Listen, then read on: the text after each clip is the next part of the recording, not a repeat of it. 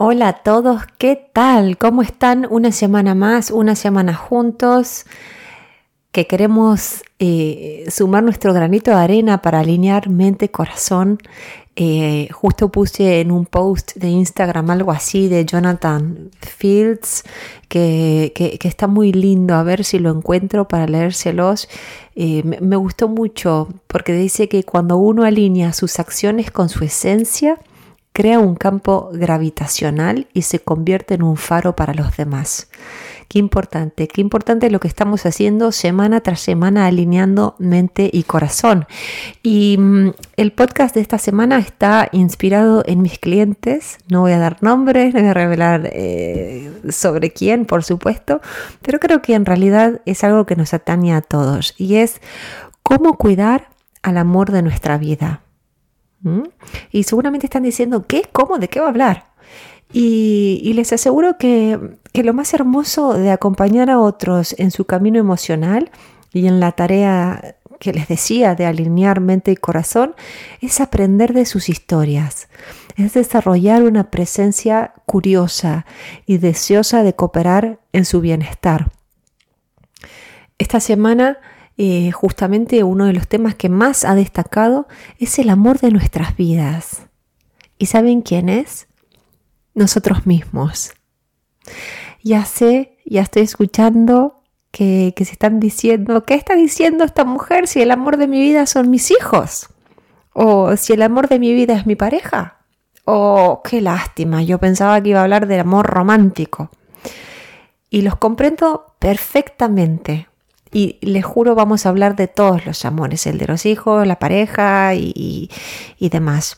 Pero esta vez simplemente quiero que nos enfoquemos en el amor que nos prodigamos, porque nuestra relación con nosotros mismos tendrá un impacto muy grande en el abanico de, nuestras, de, nuestra, de nuestros vínculos, de nuestras relaciones. Y, y ahora les voy a hacer preguntas como hago siempre al comenzar y, se van a dar cuenta del por qué. Esta semana quiero que nos enfoquemos en el amor propio, en el amor de nuestras vidas que tenemos que ser primero nosotros. ¿eh? En el avión nos dicen, ponle primero la mascarilla a, a, tu hijo y luego te la pones a ti. No, dicen, primero te pones tú la mascarilla y luego puedes ayudar a otros. Y eso es así. Entonces hay que cuidarse y hay que amarse. Les pregunto, ¿Conoces a alguna persona que se sienta tan frustrada que está todo el tiempo quejándose de lo que le pasa a su alrededor? ¿Conoces a alguien que tiene la autoestima tan baja que busca complacer desesperadamente a todo el mundo? ¿Conoces a alguien que es inseguro o insegura, pero trata de esconderlo siendo un altanero o una altanera? ¿Conoces a alguien que está tan triste que directamente no quiere relacionarse más con los demás? Es por eso que es tan importante enamorarse de nosotros mismos. Y ojo, no estoy hablando de hacerlo de manera egoísta, no estoy hablando en plan, me voy al gym, me hago la manicura, me voy de compras y apáñenselas, arréglenselas solos. No, no me, no, no me refiero a eso porque somos seres sociales y queda claro que cuanto más saludables sean nuestras relaciones, mejor nos sentiremos con nosotros mismos. Así que eso que quede clarísimo. Pero entonces tal vez están preguntando, ¿por qué hay personas que tienen una familia y unos amigos tan maravillosos y aún así no se aman? Bueno, vamos a ver entonces qué puede estar pasando, cuáles son los factores que pueden estar interviniendo.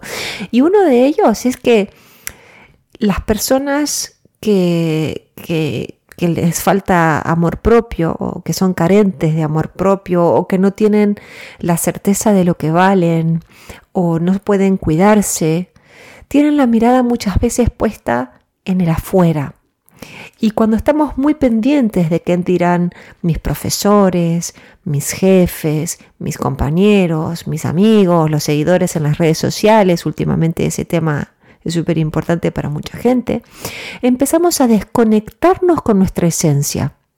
Simplemente dejamos de prestarle atención a nuestros deseos más profundos para satisfacer nuestra necesidad de ser aceptados y valorados. ¿Cómo? Complaciendo a los otros. Claro que tampoco se trata de desatender a los que nos importan, sino más bien de encontrar el sano equilibrio entre dar y llenar mi interior. Es una danza entre nosotros y los otros. Imagínense lo siguiente. Si me pongo al hombro a mi bailarín para que éste dance o a mi bailarina, terminaré extenuada. Otro ejemplo. Si lo doy todo en el baile simplemente para que me feliciten, para tener un reconocimiento exterior, me va a pasar lo mismo. Voy a terminar exhausta. Entonces es un miro dentro, atiendo lo que me está pasando y me prodigo los cuidados que me merezco y luego miro para afuera. El escritor Mark Nepo, en el libro del despertar, dice algo que es escalofriante por lo verdadero y, por otro lado eh, iluminador para todos, ¿no? Por eso se llama el libro del despertar. Dice Mark Nepo, desafortunadamente se nos anima, incluso se nos capacita para llamar la atención. Desde un buen desempeño en los exámenes hasta reposicionarnos para los ascensos, estamos educados para creer que para tener éxito debemos llamar la atención y ser reconocidos como especiales. Entonces, tanta búsqueda de aprobación externa simplemente nos aleja de lo que nosotros queremos y de lo que nosotros necesitamos. Entonces ese sería como el factor número uno para mí, estar demasiados, perdón, estar demasiado pendientes de la fuera.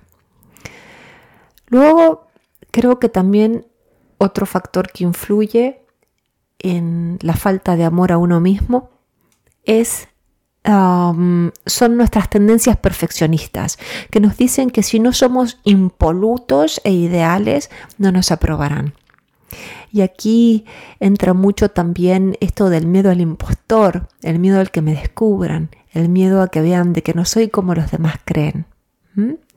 Y en realidad la primera pregunta que nos tendríamos que hacer es si existe la perfección y qué hay detrás de querer lograr esos estándares imposibles que muchas veces nos autoimponemos. Dicen ah, los autores Frost, Mart, Lahart y Rosenblatt en un artículo de 1990 que actualmente el perfeccionismo es considerado como una tendencia a establecer estándares excesivamente altos de desempeño en combinación con una evaluación posterior excesivamente crítica y una creciente preocupación por cometer errores, rasgos que se expresan con una baja tolerancia a la frustración. Fíjense en esta descripción tan patente, ¿no? Estándares excesivamente altos, una evaluación posterior de lo que hicimos, ¿no? Que es extremadamente crítica, mucha preocupación para evitar errores y muy baja tolerancia a la frustración. Estemos atentos, estemos atentos. Como siempre les recomiendo a mis clientes, hay que diferenciar la realidad de la utopía, la persona real de la persona ideal. Y siempre, por favor, elegir el progreso y no lo perfecto, ya que este último tiende a paralizarnos y es a detrimento de nuestro progreso. Siguiendo pensando, eh, se me ocurrió que otro de los temas que influyen en no poder cuidarnos y no prodigarnos la compasión que le prodigamos a los demás es que hemos comprado el ideal cultural de éxito que muchas veces es completamente antagónico con nuestro equilibrio emocional. Esto que siempre insisto de alinear mente-corazón. Muchas veces la cultura nos dice y nos convence, nos lava el cerebro, mentalmente debemos hacer una cosa, pero nuestro corazón está puesto en otro lugar y esa contradicción nos hace sufrir y esa contradicción nos hace apagar. Y les aclaro algo importante, porque ya sé las voces que también se van a oír, eh, qué, problema hay con eh, la idea cultural de éxito. A mí me encanta tener libertad financiera, me encanta tener una casa confortable, me encanta tener ropas de buena calidad y me encanta tener salidas caras y no tener que preocuparme si las voy a poder pagar o no. El único problema con esto es cuando vivimos para lograr todo eso pero a desmedro de nuestra paz mental. Algo que me parece sumamente importante siendo bilingüe es que la etimología de la palabra éxito viene del latín exitus. En inglés, exitus, que significa final, se dice exit. Exit es la salida, es el final, es eh, el fin, ¿no? Entonces, exitus, final, ¿no? ¿Qué es el éxito? Es el final. Si vivimos con la finalidad de conseguir cosas, el malestar será infinito, porque una vez conseguidas esas cosas, querremos más. Y está bien lograr y obtener, siempre y cuando parta de mi necesidad y no del dictado cultural. Eso es importante también de tener en cuenta. Y por otro lado, los invito a darle una vuelta de tuerca a este tema, ¿no? Y pensar en éxito en términos de lo que yo puedo contribuir a este mundo, en vez de lo que yo puedo obtener de este mundo, lo que yo puedo darle, regalarle, contribuirle. Y en quién me tengo que transformar, en qué hermosa persona me tengo que transformar para aportar mi granito de arena al mundo. Entonces, que éxito sea más contribuir que obtener. Y no digo que esté mal, pero siempre que parta de nuestras necesidades y no de los mandatos y siempre también que sea desde un lugar de libertad.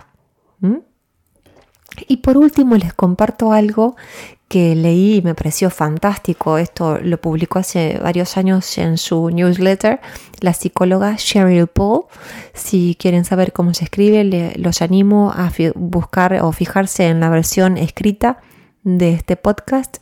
Ella dice, si hubiéramos crecido observando a quienes nos criaron, sabiendo cómo cuidar de sí mismos con amor, habríamos absorbido estos hábitos de amor propio sin esfuerzo.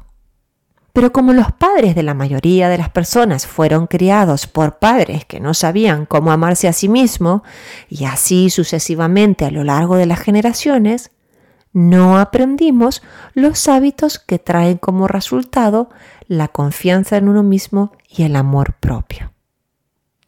Esto me pareció fantástico, no tenemos referencias muchas veces. No todos, hay mucha gente que, tiene la suerte de sí, de, de creer en hogares donde el amor propio prima, pero me animaría a decir que en la mayoría no.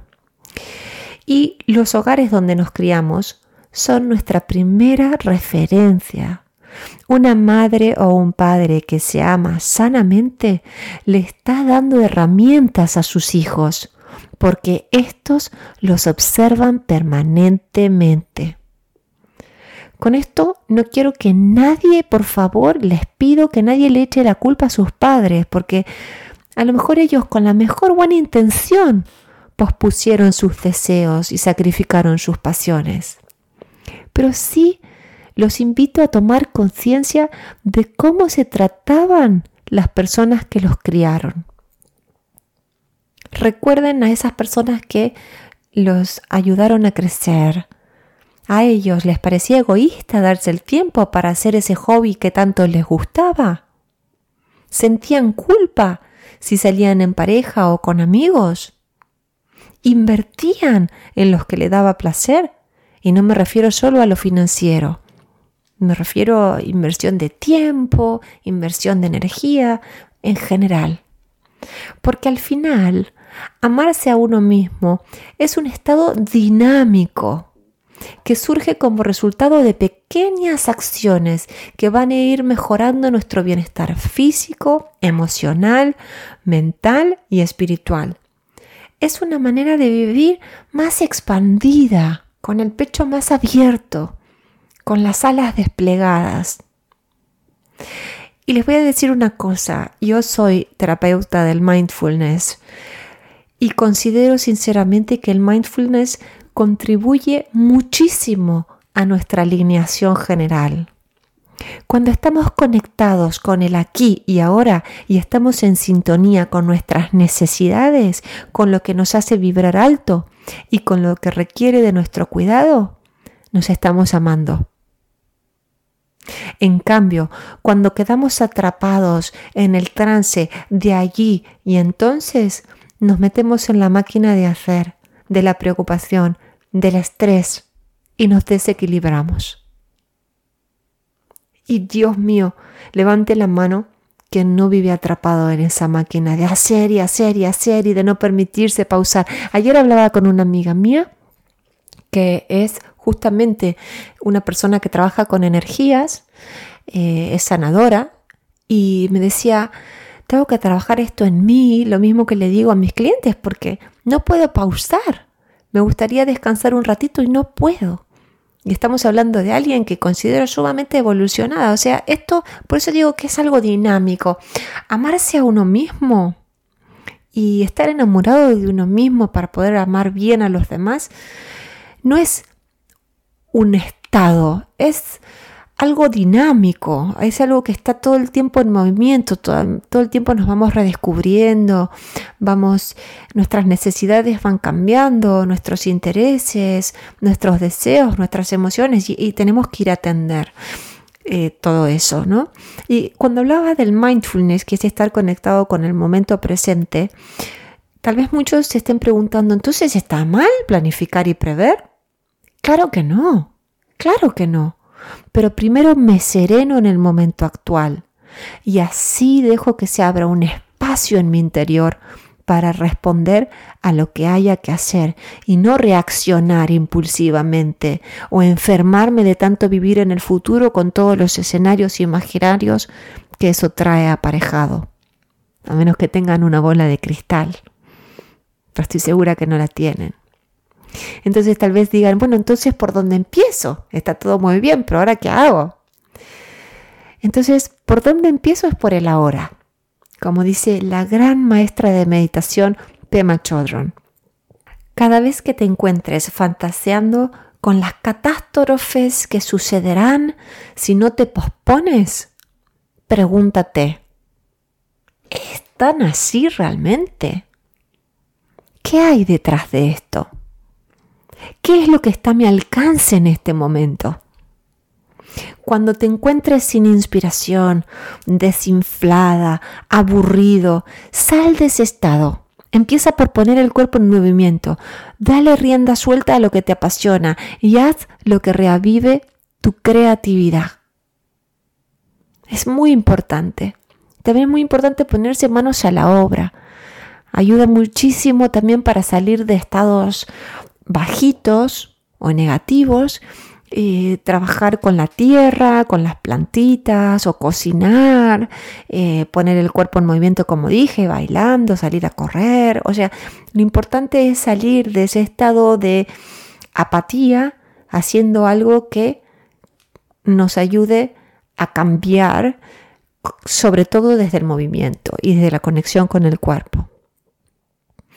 Y una cosa que es sumamente importante, la próxima vez que te encuentres criticándote, obsesionándote con lo que has dicho o hecho, o con lo que no has dicho o hecho, atacándote, machacándote con todo lo que te falta para llegar a tal o cual cosa, o con todas tus fallas y errores, con lo mal que has hecho esto o aquello, con lo poco que te cuidan o te quieren, detente por favor, para. Con letras mayúsculas, para. Cuídate. Piensa en tu corazón latiendo, en tu hermano cuerpo y en tu bienestar emocional. Mm, todo esto es un regalo que tenemos y tenemos que honrarlo.